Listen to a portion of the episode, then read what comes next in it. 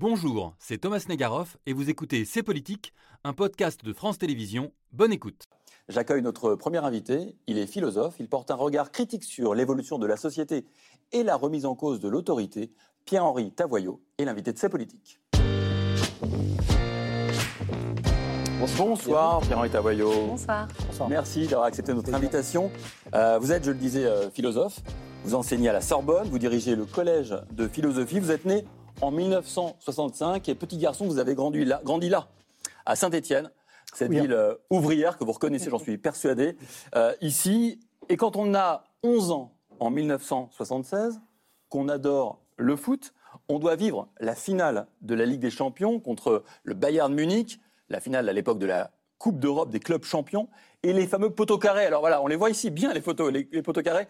En gros, pour ceux qui connaissent pas bien le foot, hein, c'est deux frappes sur les montants des buts euh, des adversaires par des Stéphanois en l'espace de 5 minutes.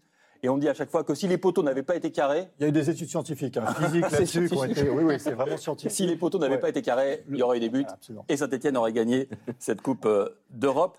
Euh, pour toute la France, cette défaite, elle est euh, profondément injuste. Mais le paradoxe, c'est que vous aimez le foot parce qu'il est injuste. Il faut m'expliquer ça. Oui, parce que le, le foot, en fait, dans ses règles, c'est un, sport tricheur, en fait, euh, fondamentalement. Donc, euh, c'est- ça qui est assez particulier. Je pense qu'il y a une énigme, c'est pourquoi ce sport est le sport mondial? Mm. Pourquoi est-ce que ça passionne sur tous les continents, quel que soit le, contexte, quelle que soit l'histoire? Et je pense que c'est un condensé de la vie moderne, la vie démocratique. Euh, il y a des règles, mais on peut tricher. Il y a de l'individuel, mais il y a du collectif. On peut simuler de façon absolument scandaleuse, mais en même, on pourrait inventer des règles de foot parfaites. D'ailleurs, le basket a été inventé plutôt par des protestants avec des règles qui sont absolument parfaites. Mais pardon, enfin, c'est un peu chi- chiant. Euh, pour moi, en tout cas, les Américains se passionnent par ça. Le foot, lui, a cet intérêt extraordinaire de nous rendre fous, de nous rendre, euh, de, de- de- de- de refaire le match constamment.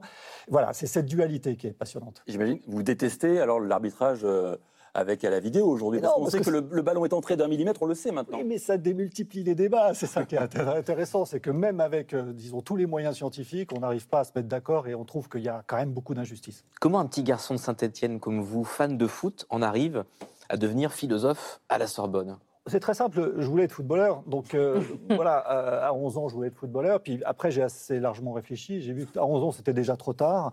Alors, comme philosophe, je suis encore trop jeune. Voilà, c'est ça l'avantage. Et je suis encore jeune pour de nombreuses années. Donc, euh, l'intérêt d'être philosophe, c'est que, voilà, on, on vieillit bien.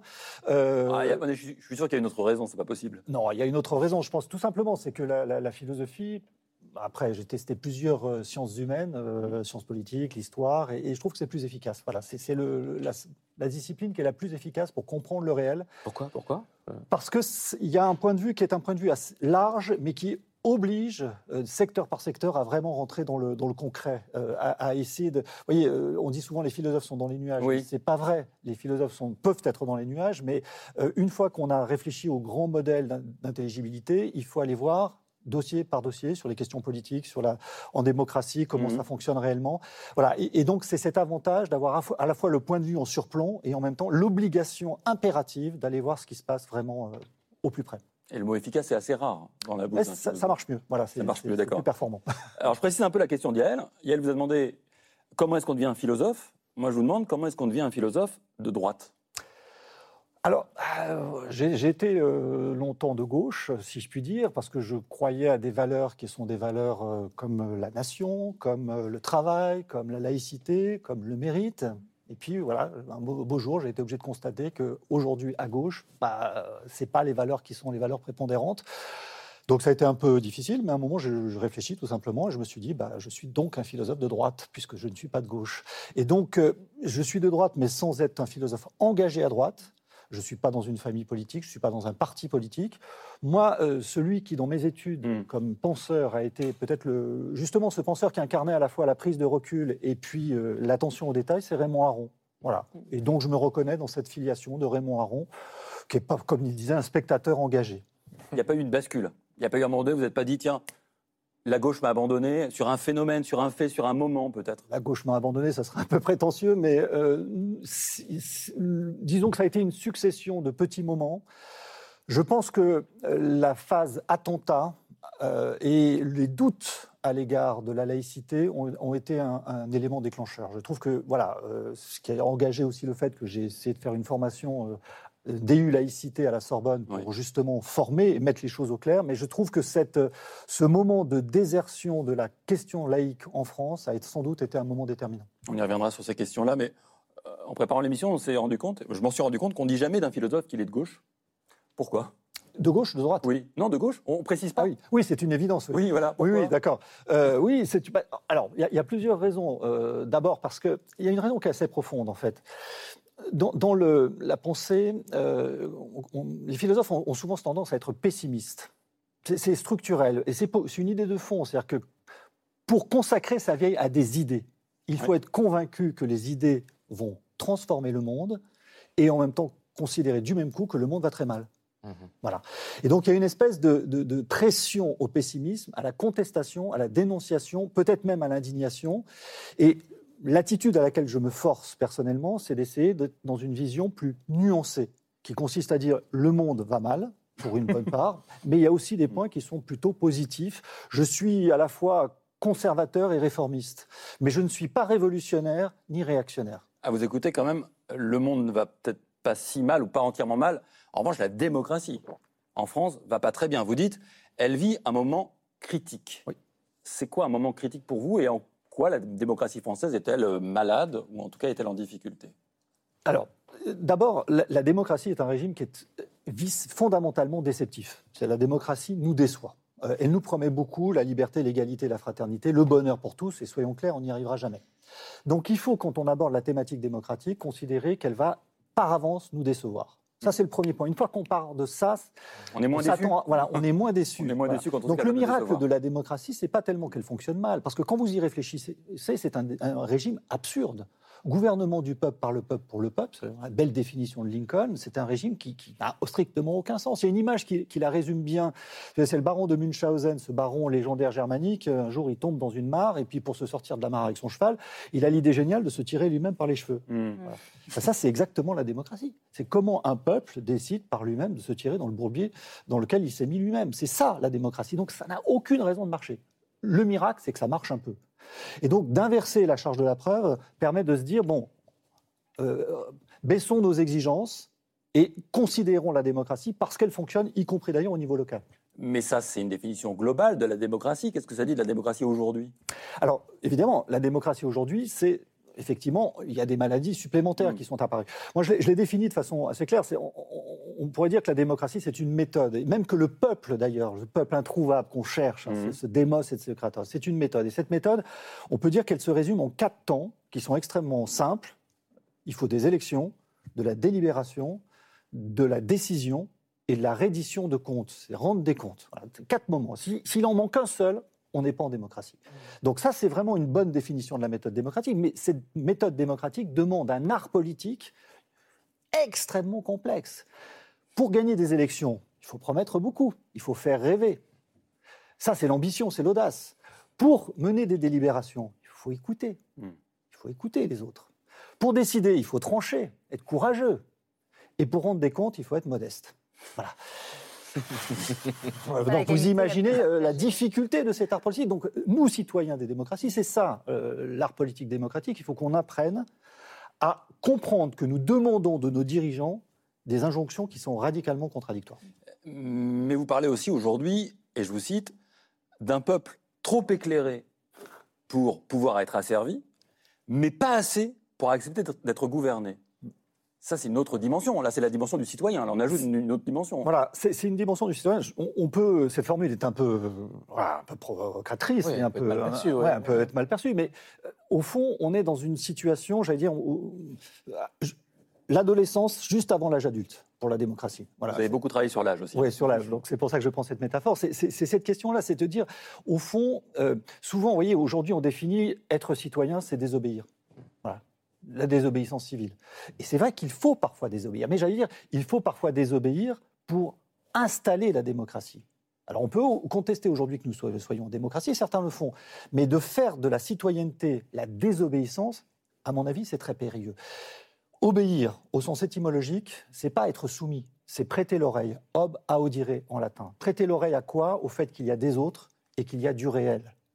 Eh bien, je crois que fondamentalement, la tâche d'un citoyen aujourd'hui, c'est d'obéir. Alors, il peut critiquer, il peut râler, il peut gueuler, mais juste pour faire en sorte que la vie commune existe, j'ai bien conscience en disant ça que je, vais faire hurler, mais l'obéissance, c'est la condition de la vie collective, de la vie commune. C'est pas simplement le vivre ensemble, comme on dit, hein, côte à côte ou face à face. C'est la vie collective. Et je crois que cette notion-là, je ne suis pas seul au monde, je n'ai pas un droit de veto perpétuel sur la collectivité, c'est un point qui est absolument crucial. Peut-être y euh, verrez-vous un, symptôme de cette maladie démocratique euh, dont nous parlions à l'instant, mais cette semaine, il y a eu un épisode, celle de la démission du maire de Saint-Brévin, euh, Yannick Morez, qui a vu sa maison en partie incendiée, ses deux voitures brûlées. Son tort, c'est d'avoir soutenu le déménagement d'un centre d'accueil de migrants au centre de son village de Loire-Atlantique. Et depuis des mois, il vit une succession de pressions organisées par des groupuscules d'extrême droite, venus parfois de toute la France, des militants locaux du Rassemblement national, de Reconquête, sans que l'État dit-il, ne lui vienne en aide, aucune protection policière, aucune visite de ministre pour le soutenir. Mercredi, il sera reçu par Elisabeth Borne à Matignon. Il veut en profiter pour alerter sur la solitude des élus locaux. Euh, la présidente de l'Assemblée nationale utilise une formule, elle parle de blessure démocratique pour parler de cet épisode. Est-ce que vous pourriez reprendre cette formule à votre compte? Oui, tout à fait. Il y a un élément de dynamisme de la démocratie française, on, la critique beaucoup, mais il y a un truc qui fonctionne bien, c'est justement la démocratie locale. Nous avons 600 000 élus en France, euh, 900 000 candidats. Donc, pour une démocratie représentative, c'est très participatif. Et quand on s'engage comme élu, c'est pas mmh. du zapping politique, c'est vraiment on engage sa vie Mmh. Des élus qui sont quand même de plus en plus en souffrance. Des élus qui sont. Alors, justement, c'est ça. 4000 démissions d'élus municipaux depuis 2020, c'est du jamais vu hein, euh, sous la Ve République. Et, euh, ça pose la question du statut aussi. Qu'est-ce qu'un élu, en fait Et comment le, le, rester et le vouloir le rester? Tout à fait. Et, ça, avec cette ambivalence du fait aussi que les élus, les maires, ont de moins en moins de pouvoir, ce qui rejoint un autre problème de la démocratie, ce que j'appelle moi l'impuissance publique. Mmh. Donc de moins en moins de pouvoir et de plus en plus de responsabilités. Parce que les dossiers sont ultra complexes. Enfin, moi j'ai beaucoup d'amis qui sont maires de petits villages. C'est hallucinant, c'est hallucinant la responsabilité, y compris pénale, à, donc à l'égard des citoyens, être apporté d'engueulade. Enfin, on a des gens qui sont dans une situation extrêmement difficile. Alors, en général, la population, on arrive à la gérer parce qu'on les connaît, mais c'est vrai que quand il y a des, injonctions extérieures des partis qui organisent des choses sur des questions avec du courage, parce qu'organiser un centre de migrants, c'est quelque chose qui est éminemment courageux, et c'est en plus, je le dis très clairement, nécessaire. Voilà, une situation qui est une, sur une crise de ce point de vue-là. Donc on a là, pour le coup, des gens qui sont totalement démunis, et en effet, le, le pouvoir central leur retire pas simplement le pouvoir central, l'administration, les règles juridiques, euh, la complexité des dossiers leur retire de plus en plus de pouvoir et leur responsabilité est encore plus grande. Donc là, il y a quelque chose de central. Concernant cette situation à, Saint-Brévin, la Première ministre Elisabeth Borne a eu cette semaine, elle s'exprimait depuis la, Réunion, une phrase qui a fait beaucoup réagir. Je voulais qu'on la, regarde ensemble. Euh, elle a dit il y a une montée de l'extrémisme en France. L'extrémisme, il vaut des deux côtés. Pierre-Henri Tavoyot, les, extrémismes de gauche et de droite, est-ce qu'on peut mettre un, signe égal entre les violences qui viennent de l'extrême gauche et celles qui viennent de l'extrême droite? Ah Oui, elles sont violentes. Donc euh, oui, on peut mettre un, un, signe égal. Et je trouve qu'effectivement, il y a, il y a un vieil argument, une vieille discussion qui consistait à dire entre les deux totalitarismes, le mmh. nazisme et le communisme, euh, voilà, quel est le pire euh, bon, Ils sont opposés, mais pourtant, voilà. Alors, il y, a un élément qui les distingue. C'était dans la discussion entre notamment Raymond Aron, justement, mmh. qui disait que, oui, le communisme a quand même un, objectif qui est un objectif positif, un avenir radieux. Alors, franchement, aller boire une bière avec un nazi, si je puis dire, à aucun moment, ça, ça mmh. envisageable. Donc, il y a effectivement une divergence de ce point de vue-là. Mais, j'allais dire, euh, la, la, détestation de, cette logique totalitaire où, au nom d'un avenir radieux et d'une magnifique cause, on est prêt à toutes les violences, je trouve que c'est exactement du même ordre que, en, effet, l'extrême de, de, droite. Donc, de ce point de vue-là, pour moi, nous avons en France toujours cette idée qu'il faut de la radicalité pour faire avancer les choses. Voilà, c'est toujours cette idée. Moi, je ne suis pas du tout d'accord avec ça. Je pense que la radicalité est un frein. Euh, la Révolution française, il y a eu la phase de la terreur, on dit que c'est formidable. Non, la Révolution française aurait très bien pu se passer sans cette phase de la terreur. Je, la là, je, ne suis pas Clémenceau qui disait la Révolution n'est pas, pas un mais la, la, salle du jeu de paume, c'est une forme de radicalité déjà. Donc le début de la Révolution française, c'est de la radicalité. Mais pas de violence pas de violence. Les trois dates de la Révolution française, c'est le 17 juin 1789, quand les États généraux se transforment en Assemblée générale, c'est la nuit du 4 août, et puis c'est le, vote de la Déclaration des droits de l'homme. La Révolution, sur le plan philosophique, et politique et juridique, est faite fin août. Il n'y a pas besoin de la terreur. La terreur, ça a retardé. La terreur, ça nous a euh, retardé pour trouver le bon régime républicain qui allait fonctionner après.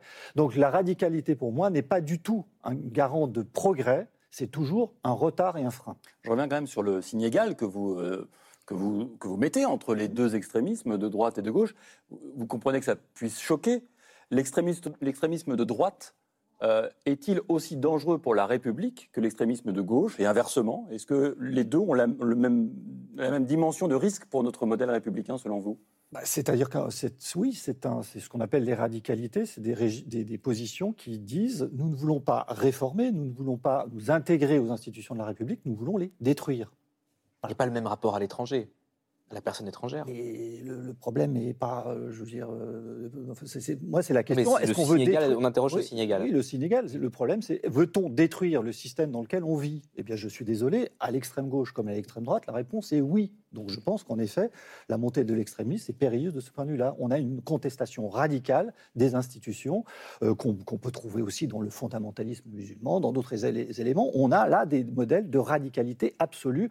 Nous ne voulons pas de, du système démocratique donc on l'a vu. Donc, je, voilà, effectivement, il y a des éléments supplémentaires de, xénophobie qui peuvent s'ajouter, mais, mais les deux éléments sont absolument, pour moi, équivalents. Donc les moyens, les méthodes, euh, même si les cibles euh, sont différentes, pour vous, les rapprochent Absolument, mais de la même manière que les deux totalitarismes, si vous, si vous voulez une comparaison entre le totalitarisme nazi et le totalitarisme stalinien, ou même léniniste ou maoïste, franchement, euh, euh, du point de vue de l'histoire, on a ici deux monstres absolus, et surtout ne faisons pas de calcul de mortalité, mais c'est vrai que les, tragédies sont totales. Donc je, n'ai aucune sympathie et aucune hésitation à mettre euh, dos à dos ces deux Est-ce que vous pensez qu'il y a une complaisance ici en France justement par rapport à la violence d'extrême gauche comparée à celle oui, d'extrême droite? Et pourquoi? Comment vous l'expliquez plus, bah, Pour la raison que j'indiquais, c'est que le Parti communiste a été souvent euh, très présent. Euh, L'anarcho-syndicalisme en France, c'est-à-dire l'idée que l'anarchisme,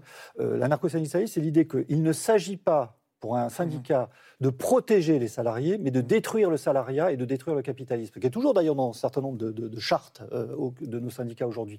Je ne dis pas que c'est la, tendance principale, mais mm. ne pas protéger le salariat, mm. détruire les salariés, détruire le salariat. Donc effectivement, c'est dans l'air, dans l'ADN français, donc il y a beaucoup plus de complaisance en effet de ce point de vue-là pour l'extrême gauche que pour l'extrême droite. Allez, on poursuivra la discussion et tout à l'heure, on prendra aussi la direction euh, d'Istanbul. Les bureaux de vote ont fermé en Turquie il y a deux heures. Le sort du président Erdogan n'a jamais été aussi incertain, mais pour l'heure, c'est la semaine Paul d'Alexandre Guetta avec Simon Young. Semaine Paul regardée par notre invité, le philosophe Pierre-Henri Tavoyot.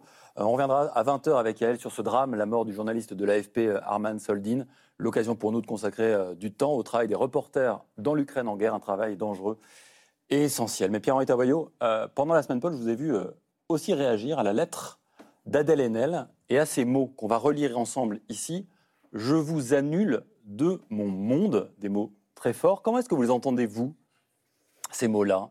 Je vous annule de mon monde. Bah, ça fait référence à la cancel culture, la cancelisation. Donc c'est euh, ce qu'on appelle le wokisme. Euh, maintenant, le mot est passé dans le langage courant. Donc euh, non, il y a une forme de cohérence dans, cette attitude d'Adèle Hanel qui, effectivement, je trouve qu'elle exprime de manière. je pense que c'est pour ça qu'une partie de la jeunesse peut se reconnaître aussi dans ce geste, là, vraiment la détestation du monde contemporain et peut-être la détestation aussi de l'avenir. Donc il y, y a beaucoup de haine dans cette euh, euh, haine de ce qui, de tout ce que la modernité a. Alors moi, évidemment, je ne suis pas du tout en, accord avec cette haine-là. Je trouve que c'est triste et, un, peu, un peu pathétique.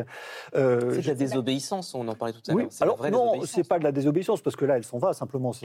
J'allais dire, je ne veux pas être un peu méchant, mais à, peine devenue ado, elle, prend sa retraite. c'est pathétique, c'est...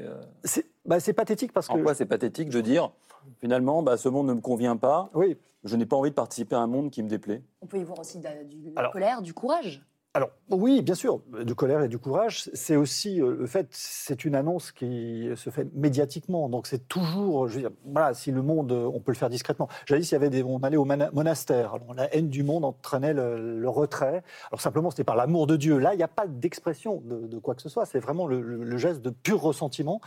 Et donc c'est vrai que le ressentiment, c'est passion, colère, ressentiment. Pour moi, c'est pas très constructif. Euh, c'est effectivement déconstructif, mais c'est pas très constructif. Est-ce que passion colère, ressentiment, c'est ce que vous associez à ce terme très à la mode en ce moment, une notion un peu gratuite, celle du wokisme. Alors, c'est pas, oui, c'est pas totalement parce que. Vous avez employé le terme effectivement. On, l'utilise tout le temps. Peut-être un, mot. Euh, oui, dans l'univers anglo-saxon, juste très rapidement, woke, vous le savez, ça veut dire éveillé, et ça renvoie à des notions d'égalité sociale, de justice raciale, mais on a quand même le sentiment aujourd'hui que c'est beaucoup utilisé, de part et d'autre, principalement du côté euh, droit, euh, à droite de l'échiquier euh, politique, et que c'est devenu une sorte de notion gratuite. Donc moi, je voulais savoir qu'est-ce que vous mettez, vous, dans cette notion, et au nom de quoi vous la combattez, c'est pour ça que je pense qu'en France, on a l'avantage que cette, euh, cette notion ne fait pas l'objet d'une guerre culturelle. Euh, aux mmh. États-Unis, c'est le cas. Clairement, les wokistes, entre guillemets, sont démocrates et les anti-wokistes sont républicains. Et on a, de ce point de vue-là, deux cancel culture, mmh. deux cultures de l'annulation. Et euh, en France, on a la chance que ce soit un débat et mm. euh, on, a, organisé un colloque à la Sorbonne sur cette question en parlant davantage de la déconstruction. La déconstruction, c'est quoi? C'est une le déconstructionniste.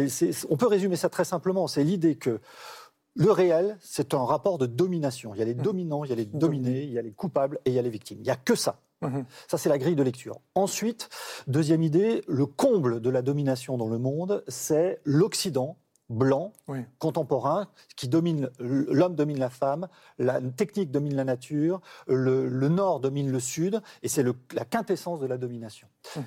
On pourrait penser, troisième idée, qu'en apparence, nous vivons la décolonisation, nous mhm. vivons le développement durable, euh, nous vivons euh, l'émancipation de la femme. Que nenni, c'est une illusion qui cache une oppression encore plus puissante. D'où, quatrième idée, il faut s'éveiller par rapport à cette oppression terrible et annulé. Mhm. Dans les trois premières idées, c'est un débat qu'on peut mener. Mhm. Quand on arrive à la quatrième idée, la cancellisation, là, ce sont des pratiques. Mhm. Et là, il faut commencer à se méfier parce que ce sont des pratiques qui font qu'on va modifier les textes des ouvrages littéraires, mm. il faut les changer parce que c'est raciste, parce que c'est euh, patriarcal, parce que c'est euh, écocide, écocidaire. Et donc là, on, touche un domaine où on quitte le débat idéologique parfaitement légitime, et c'est le cas en France, il y a un débat idéologique et il est légitime.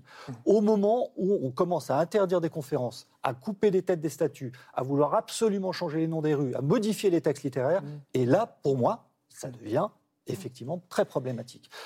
C'est un débat en France, mm. notamment dans l'université. Donc voilà ce mm. qu'est le wokisme. Euh, et, mm. c'est les quatre éléments, on peut le définir très rigoureusement, et aussi on peut en débattre dans un premier temps, et puis s'opposer très légitimement quand on interdit une conférence, quand on suspend une conférence, eh bien, de dire que c'est scandaleux tout simplement parce que le débat n'a pas lieu. Les raisons de ce retrait, euh, les explique dans une lettre publiée en intégralité euh, par euh, Télérama. cette lettre, Télérama a hésité avant de la publier. Hein. Ils expliquent ces débats euh, en interne. Ils se sont interrogés sur l'opportunité de le faire dans un journal culturel mmh. qui est quand même réformateur et très très loin d'être révolutionnaire. Et pour justifier leur choix, ils écrivent Nous pensons que la radicalité de son discours éclaire sa trajectoire et peut faire écho à d'autres dans sa génération. Euh, est-ce que vous y voyez ce que vous avez appelé l'extrême gauchisation des médias? C'est un terme qui m'a beaucoup interpellé, que vous avez utilisé dans le, dans le Figaro récemment. Mmh. Euh, est-ce que c'en est un symptôme selon vous? Pas totalement, parce que ça, c'est l'extrême gauchisation des débats. Ce que j'entends, en tout cas, c'est vraiment l'idée que sur un certain nombre de thématiques, ça, j'allais dire, c'est relativement mm. secondaire, mais sur un certain nombre de thématiques, on a une grille de lecture qui se présente immédiatement sous la forme d'une guerre entre les gentils et les méchants. On vit dans un monde complexe. Et dans ce monde complexe, on est attiré par les scénarios simples. Le mhm. complot est un scénario très simple, mhm. très facile. Euh, il y a un complot mondial, juif, franc-maçon, CIA, extraterrestre, et vous réglez tous les problèmes. Vous n'avez pas besoin de faire des études de philo, tout est réglé. Le deuxième scénario, plus subtil, mais néanmoins très simpliste, c'est la guerre. Les gentils et les méchants, les blancs et les noirs, etc. Et, et tout est guerre. Et on a là, dans euh, cette, cette idée-là, je trouve, euh, des, sur des thématiques qui sont des thématiques importantes, ça nous empêche de faire le diagnostic sur ce qui se passe en démocratie. Il y a deux, deux points. Mmh. Effectivement, la question des violences policières, je trouve un débat qui est figé mmh. en France, on va en parler. Et puis la question de l'immigratoire, migratoire en France, c'est-à-dire que vous avez deux thèses qui s'affrontent immédiatement, ceux qui disent que dès que vous parlez d'immigration, vous êtes d'extrême droite, et ceux qui considèrent que si vous euh, défendez, si vous êtes, vous défendez l'immigration, vous êtes... Donc c'est un débat figé. Juste un point, la question politique qu'on n'arrive pas à en poser en France sur la question migratoire est la mm. suivante. Pour la puissance française, l'immigration est, est, nécessaire, parce qu'on a une démographie, euh, c'est nécessaire, mais c'est dangereux. C'est dangereux pour la cohésion sociale. Et il faut tenir les deux ensemble. C'est pas du en même temps que je fais, parce que c'est un dilemme mm. politique. Mais mais non, allez-y, finissez. Non, voilà. donc, je trouve que l'extrême gauchisme, ce que j'appelle mm. l'extrême gauchisation, c'est le fait que dès que vous prononcez le mot mm. immigration en France, vous êtes d'extrême droite. Mm. Et vous pensez que le système médiatique français tombe dans cette extrême gauchisation? Le système médiatique français, pour une part, on fait partie. D'ailleurs, la réaction est assez claire. depuis, depuis dire qu'il y a une extrême gauchisation des médias. Du débat, du débat. Non, non. Des médias, vous avez. Dit. oui, oui. mais peut-être que là, je, je, serais prêt à retirer cette, cette formule. Pourquoi? Parce que, vous voyez, ce que ça s'entraîne, c'est que face à cette cette prise en compte euh, extrême gauchiste du débat, ça suscite aussi des réactions qui, avec des, médias qui se disent, bah, puisqu'ils font comme ça, nous on va faire pareil. parce qu'on a plutôt l'impression d'assister à une extrême droitisation de certains médias. Quand on regarde par exemple le groupe Bolloré, on peut s'interroger sur euh, la droitisation. La, réponse, alors là, c'est vraiment une question de point de vue. Et, nous, on est où Et nous, on est où là Je vais être gentil avec vous. Mais, non, non, mais ne euh, soyez pas gentil. Non, non, mais c'est ce que vous pensez. Le service public a, plutôt tendance à être dans une position plutôt de pas d'extrême gauche, mais disons une position qui est une Moi, j'ai des conversations hein, qui m'ont euh, tétanisé dans le passé avec un certain nombre de rédacteurs en chef qui disaient notre but c'est de faire gagner le président, tel président et de faire perdre tel autre président. Je veux dire, voilà, j'ai quelques expériences sur, sur le fait que ce type de discours, moi, me tétanise véritablement. Je veux dire, un journaliste, c'est quelqu'un qui doit, surtout du service public, euh, c'est quelqu'un qui doit justement pas avoir comme objectif principal de faire gagner tel ou tel euh, candidat. L'ORTF est loin derrière quand même. C'était bien après l'ORTF, ah c'était pas si vieux. Euh, voilà. La Sorbonne, revenons, quittons les médias pour la Sorbonne, c'est le temple du savoir, c'est votre université, Pierre-Henri Tavoyot, et normalement, avant-hier, vendredi, aurait dû s'y tenir une conférence de la chercheuse au CNRS et anthropologue Florence Bergeau-Blaclair dans le cadre d'une formation aux enjeux de la laïcité à la fac. Intervention finalement reportée au 2 juin prochain pour des raisons de sécurité, car son dernier livre a fait beaucoup de bruit. C'est une enquête sur les frères musulmans où elle dénonce les dangers que, la mouvance ferait peser sur nos démocraties occidentales. Gérald Darmanin, ministre, va la recevoir le, le 23 mai prochain. Est-ce qu'elle est pour vous une victime typique du wokisme? Est-ce que vous auriez préféré que la Sorbonne résiste à ces pressions extérieures? Alors attendez, je, suis l'invitateur. Oui, c'est le collège de philosophie. C'est vous, voilà, le collège de philosophie. laïcité de Florence Bergeau-Leclerc. Donc j'étais effectivement extrêmement euh, bah, déçu et un peu choqué que la Sorbonne me demande d'annuler cette, enfin de suspendre cette conférence pour des raisons de sécurité qui n'étaient pas absolument évidentes. Euh, voilà, c'était surtout pour la. Voilà, il faut être clair. On a une personne, euh, on a une, on vient dans une phase qui est une phase complexe parce qu'il y a eu des blocages à l'université, donc une pression. Alors là, de l'extrême gauche, de, voilà, dans l'université, avec une menace pour les examens. Et face à cette menace, eh bien, les autorités universitaires ont dit on ne doit pas mettre de l'huile sur le feu. Je regrette profondément cette décision, surtout à l'égard d'une personne qui ne met pas particulièrement de l'huile sur le feu et qui surtout est une personne qui est menacée de mort, qui, a été sous protection policière. Et je trouve que cette, cette décision a été dévastatrice pour l'image de la Sorbonne. Simplement, encore une fois, ce n'est pas une annulation, c'est un report et nous avons inversé les conférences. Jean-Michel Blanquer devait faire la conférence de mmh. clôture le 2 juin. Il a gentiment accepté de décaler. Donc euh, vendredi, on a reçu Jean-Michel Blanquer et euh, Florence Bergeau-Blaclair sera présente à la Sorbonne le 2 juin. Tout à l'heure, vous disiez qu'il y avait deux sujets qui étaient au cœur des guerres culturelles, l'immigration et les violences policières. Est-ce que l'islam en fait partie également? Oui, bien sûr, parce que on a, euh, voilà, la question c'est est-ce que critiquer l'islamisme, c'est être islamophobe? Voilà, typiquement, une formulation, c'est dès qu'on commence à parler de l'islamisme, et moi je continue à faire la distinction euh, mm. qui est évidente entre islamisme et islam, il y a un certain nombre de personnes qui ne sont pas des, djihadistes et dans l'entourage et qu'on aime bien et qu'on avec lesquels on a envie de vivre. donc ce serait une insulte de dire que l'islam est l'islamisme. Donc l'islamisme, c'est quoi? C'est le fondamentalisme. Et quand on parle de la laïcité en France, il faut rappeler constamment que la laïcité, le contraire de la laïcité, ce n'est pas les religions. C'est les fondamentalismes. Pourquoi? Pour une raison simple. La laïcité, c'est considérer qu'on a différentes sphères dans notre existence. Liberté dans la sphère privée, neutralité dans la sphère de l'État et discrétion et respect dans la sphère civile.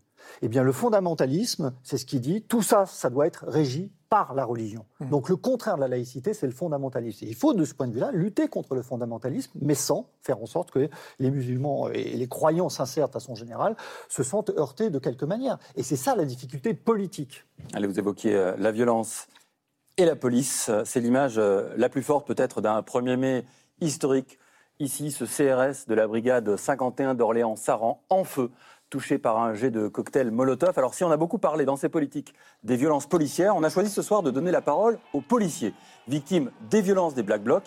L'un d'entre eux, un CRS de Lambersart, a accepté de nous parler. Comment vit-il les violences en marge des manifestations? Comment regarde-t-il les violences de ses collègues? C'est un témoignage rare recueilli par Pierre Caillé, Diana Bouitrago et Louis de Saxé.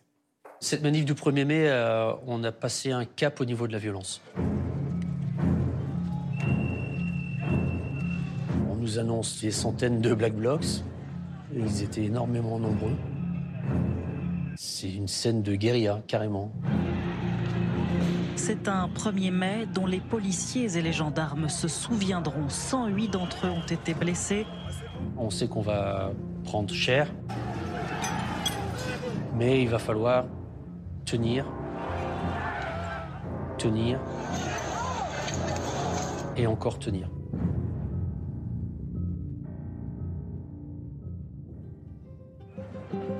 C'est beaucoup plus qu'un 1er mai classique. Les autorités redoutent des débordements. Les services de renseignement évoquent une possible volonté de vengeance contre la répression policière.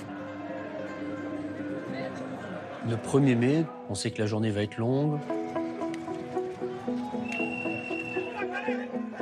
On avait des grenades de désencerclement, des grenades fumigènes, des grenades lacrymogènes.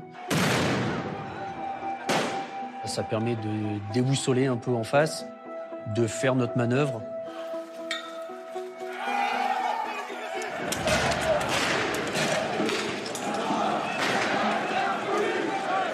Les insultes, on s'en fout un peu, ça passe au-dessus. Mais les projectiles, quand ça commence à pleuvoir de plus en plus, c'est très compliqué, c'est très fatigant.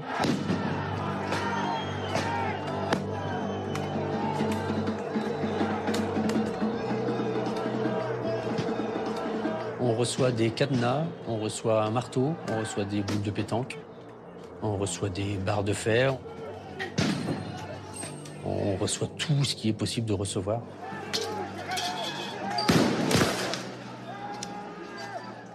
On a l'impression d'être ailleurs en fait.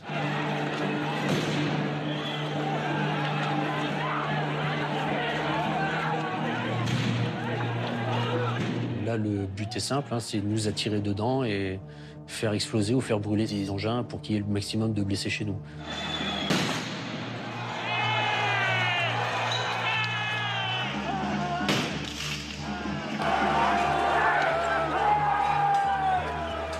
De mes yeux, j'avais jamais vu un collègue en flamme euh, avant ça. Non, non.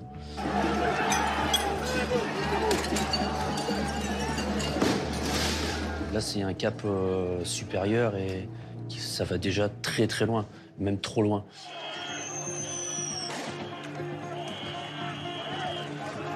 Moi, je suis sur la droite, en réalité. Le collègue prend un pavé, ou je ne sais pas exactement ce qu'il prend, enfin quelque chose de très lourd en tout cas sur le casque, et il tombe à nos pieds. on voit quand, quand il le relâche son bras qu'il est encore inconscient à ce moment-là. Quand on voit un collègue comme ça tomber, forcément, on y pense pendant de très longues minutes sur le moment. Il faut essayer de faire abstraction et de continuer la mission. Malgré tout, il faut rester professionnel, il faut rester dans, le match, comme on dit.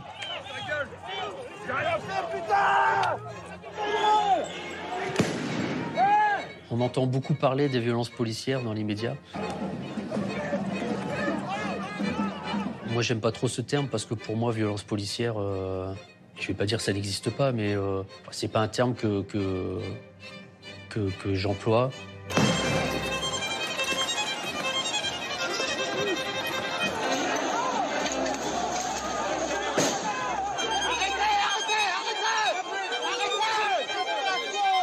Le terme adéquat, c'est force légitime, je dirais, pour aller interpeller ou, ou faire stopper euh, une exaction.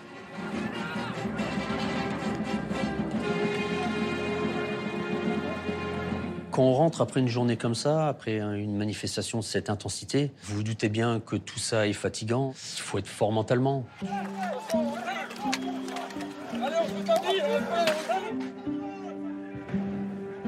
Je suis rentré dans la police par vocation. J'ai j'ai toujours voulu être policier depuis tout petit. C'est pas que j'aimais bien défendre la veuve et l'orphelin, mais on n'en était pas loin.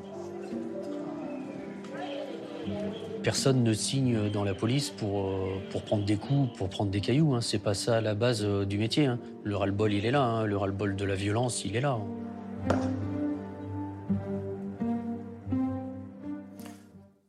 Le ras-le-bol de la violence, il est là. Bonsoir, Michael Corr. Bonsoir. Merci beaucoup d'avoir accepté notre invitation. Vous êtes reporter pour euh, La Croix.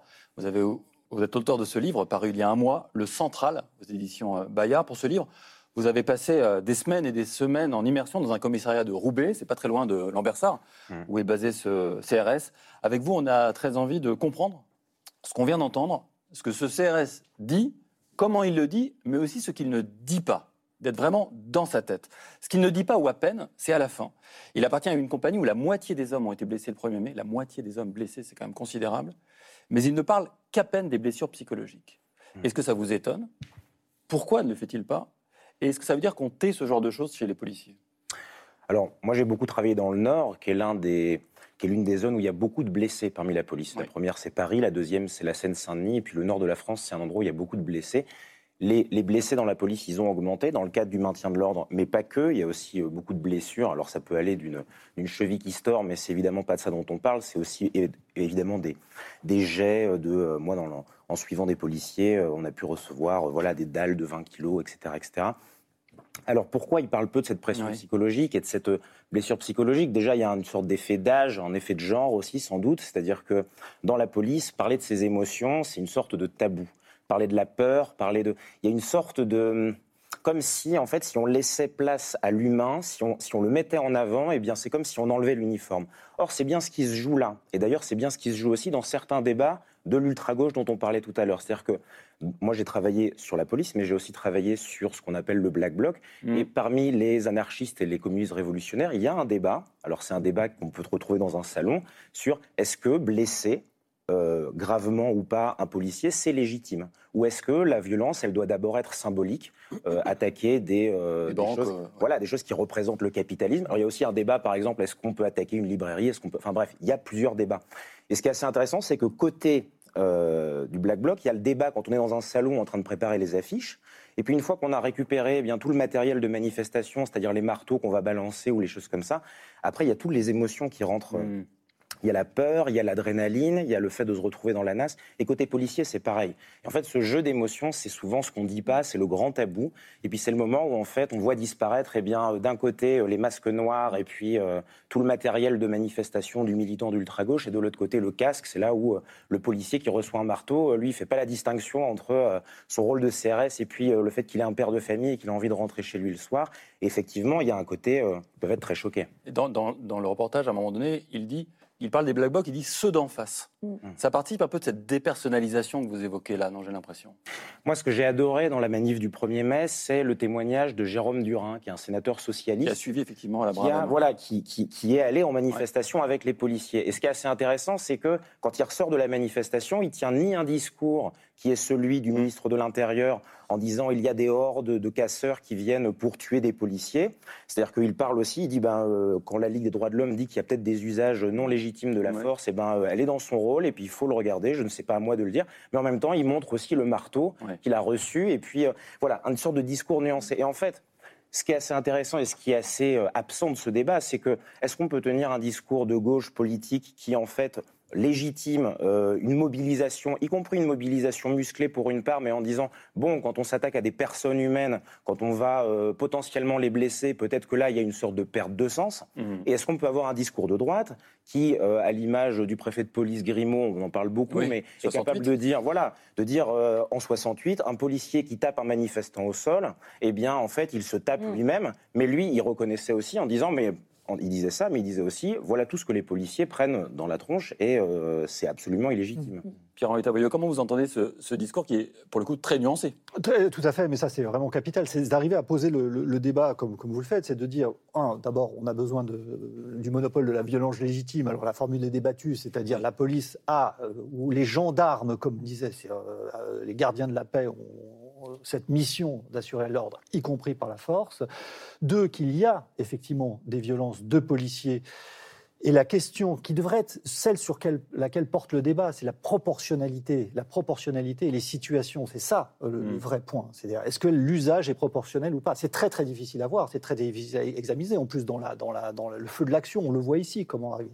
Et troisième point, effectivement, le troisième, la troisième donnée, c'est le fait que les violences à l'égard des policiers sont en augmentation de manière assez spectaculaire. Donc, il faudrait arriver à penser si, si d'après les. Dans, la comptabilité, oui, mais c'est toujours. Euh, je trouve que c'est toujours à questionner. Là, on parle par exemple de l'ultra-gauche. Mm. Les anarchistes d'aujourd'hui, alors oui, il y en a un qui lance un cocktail Molotov, mais il y en a plus. La plupart, ça se, ils se contentent quand même de lancer des cacatofs. Donc, ils mettent euh, des crottes de chien dans une sorte de bocal avec de l'huile et puis ils les jettent sur les policiers. je ne dis pas que c'est parfait. Je ne parlais pas que, que dans ces contextes. Molotov de caca, c'est ça. Voilà. Je ne parlais pas que de ça. Les anarchistes de la fin du 19e siècle, ils, pas du caca leur action est née à peu près en même temps que la dynamite mm. et c'était leur mode d'action il n'y a pas que cette dimension-là, il y a aussi la dimension de la délinquance euh, dans, les banlieues ah et avec des guet-apens qui se font. C'est un contexte global hein, de, ça dont je parlais en, disant les augmentations de, de violence à l'égard des policiers.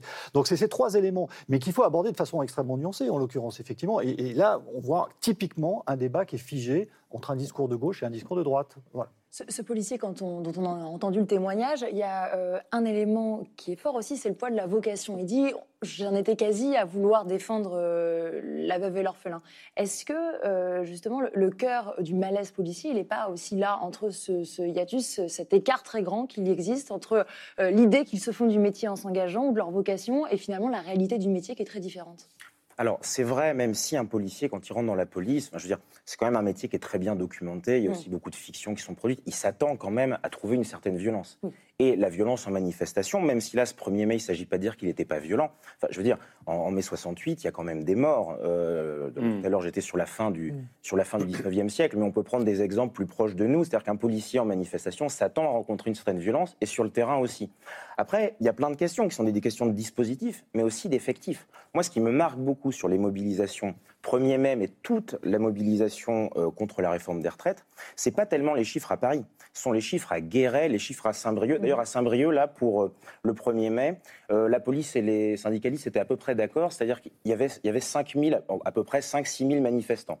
C'est à peu près le nombre de policiers à Paris. C'est-à-dire que le nombre de policiers de CRS, il n'est pas extensible. Ce sont aussi des personnes, eh bien, euh, après, qui prennent des vacances, etc., etc. Et donc, il y a la fatigue dont on parle, la gestion des émotions, mais il y a aussi tout simplement un, nombre limité de policiers. Ça veut dire que euh, ben, quand un, conflit social dure, dure, dure et ne trouve aucune issue politique, eh bien, les choses risquent de se tendre et puis les risques vont être accrus, accrus, accrus. Parce que la question, là, on parle du 1er mai, mais la question, ça va être aussi la prochaine. J'aimerais qu'on revienne quand même sur l'expression, l'expression qui a tellement fait couler d'encre des violences policières reconnues mmh. d'ailleurs par Emmanuel Macron. Euh, c'était euh, il y a quelques années, en 2020. Euh, comment vous l'entendez-vous, la notion de... Parce qu'on voit, le policier n'aime pas cette expression-là. Moi, en tant que journaliste, j'emploie les mots que les gens emploient. De la même manière, j'emploie le mot casseur, même s'il est flou, parce que là-dedans, on va avoir des personnes très politisées ou des personnes qui vont aller piller dans des magasins. Violence policière, c'est un terme, moi je trouve ça plus problématique de ne pas l'employer que de l'employer, mais c'est un terme qui est flou. Parce que là-dedans, on va avoir de la violence illégitime, c'est-à-dire qu'il y a évidemment un cadre légal d'emploi de certaines armes. Si, euh, par exemple, un tir de cougar, c'est le lanceur de, de grenades, euh, de grenades lacrymogènes, eh bien, s'il est tendu, ben, c'est un tir euh, illégal, et dans ce cas-là, la personne sera condamnée. Mais il y a aussi le, le ressenti mmh. des personnes. une, sur une place, par exemple, avec des manifestations qui sont très compliquées aujourd'hui, dans lesquelles vous avez un peu de black bloc, un peu de passants, un peu de gens qui filment, un peu de, de photojournalistes, etc. Quand ce monde-là se retrouve noyé euh, dans le gaz lacrymogène parce que ça a été décidé, mais aussi parce que parfois bah, c'est raté. C'est-à-dire qu'on a lancé de la lacrymogène, le vent a tourné, on se l'est repris dans le visage, donc on s'en a relancé. Enfin, en fait, euh, c'est très technique le maintien de l'ordre, à la fois dans les choix de commandement, mais aussi sur le terrain. Donc il y a plein de moments où juste les agents ratent parce qu'ils sont pas parfaits. Il y a des mauvais profs, il y a aussi des mauvais policiers, mais pas uniquement moralement parce qu'ils seraient malsains, ils viendraient pour taper parfois, des gens. On voit, parfois, on voit des coups quand même extrêmement violents. Rémi Buisy, une journaliste chez Brut, Voilà. a été frappé euh, très clairement au il sol par, un- par des CRS. Alors ça, c'est alors déjà c'est à condamner parce que et, et ça procède pour moi le, sur les photojournalistes, ça procède de deux choses. D'une part, euh, les policiers ont besoin d'entendre et de réentendre, et ce serait mieux qu'ils l'entendent de leur hiérarchie parce que moi ça n'aura aucun impact. Que c'est pas à eux de décider qui est journaliste et qui ne l'est pas. Mm. Donc un preneur d'image, un JRI, c'est un journaliste. Euh, en tout cas, c'est pas à eux d'en décider. Et surtout, c'est légal de prendre des images de, de, de policiers, de la même manière que c'est légal d'être dans la rue lors d'une manifestation, même si elle n'a pas été déposée en préfecture. Ça, c'est des choses, je pense qu'ils ont toujours besoin de le réentendre. Ceci étant dit, si les policiers réagissent de manière aussi épidermique à la question des images, c'est parce qu'ils ressentent bien, mais ça a toujours été le cas, que l'enjeu en fait d'une manifestation, c'est de produire des images. Mm. C'est-à-dire que heureusement que tous les anarchistes et les communistes révolutionnaires et les gilets jaunes un petit peu radicalisés et les, euh, les euh, étudiants ou, les, les- ou parfois des, des- des gens avec des profils très étonnants qui, qui se griment en noir et puis qui viennent jeter des pavés, ils sont pas tous là évidemment pour tuer des policiers. Ils sont là aussi pour produire des images, des Mhm. photos avec euh, toute cette imaginaire autour. Enfin, bon, c'est toujours très très cinématographique. Et donc évidemment, les personnes qui prennent ces images ont une place. Mais il y a, eu deux- il y a- il y a une grande erreur chez les policiers. D'une part, c'est pas apparu avec les réseaux sociaux et les photojournalistes. Ça, Le- au 19e siècle, vous preniez les unes du petit journal, euh, c'était dessiné. Il n'y avait pas de, de Twitter, de machin, etc. Mais c'était déjà pareil. On avait la violence att- attire l'image et il y a une sorte de co-construction du, du- du- du- de, de la mobilisation comme ça. Alors après, le problème, c'est que euh, eh bien quand on jette un marteau euh, ou, quand on en- ou quand on jette euh, un cocktail Molotov, ça peut soit produire une très belle image de, de par exemple, un distributeur de banque enflammé euh, qui donne vraiment quelque chose de très symbolique. on s'attaque au capitalisme, mais ça peut aussi avoir bah, mettre le feu à, ce- à ce- à cette personne. Et là, j'ose espérer que personne ne voit le symbole d'une sorte d'État qui prendrait feu à travers ce policier. Non, là, on voit juste un homme qui prend feu. Merci beaucoup, Michael Corr, euh, d'avoir bouclé et d'être revenu sur l'image euh, de ce policier qui nous avait vraiment beaucoup tous choqués, évidemment, le 1er mai euh, dernier. Le Central, votre livre, est à lire aux éditions Bayard. Merci beaucoup. C'était C'est Politique, un podcast de France Télévisions. S'il vous a plu, n'hésitez pas à vous abonner pour ne rien manquer. Vous pouvez également nous retrouver en vidéo sur France.tv.